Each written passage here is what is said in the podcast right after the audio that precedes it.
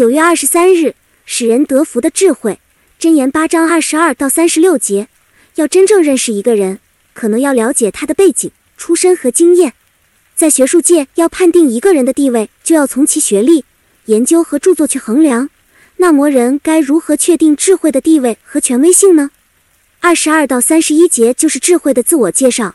这段经文的解释在神学家中也颇有争议，主要是一方面，这段经文的题材是诗歌，而诗歌当中有不少象征式的描写，难定其意义；另一方面，有几个关键性的字有多样的解释，不容易判断。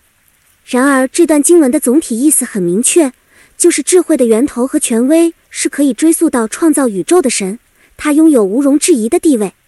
二十二到二十六节描写在万物被造之前，智慧就已经存在。二十七到二十九节指出，神在创造天地的时候，智慧就已经与神同在，表明智慧的地位之崇高。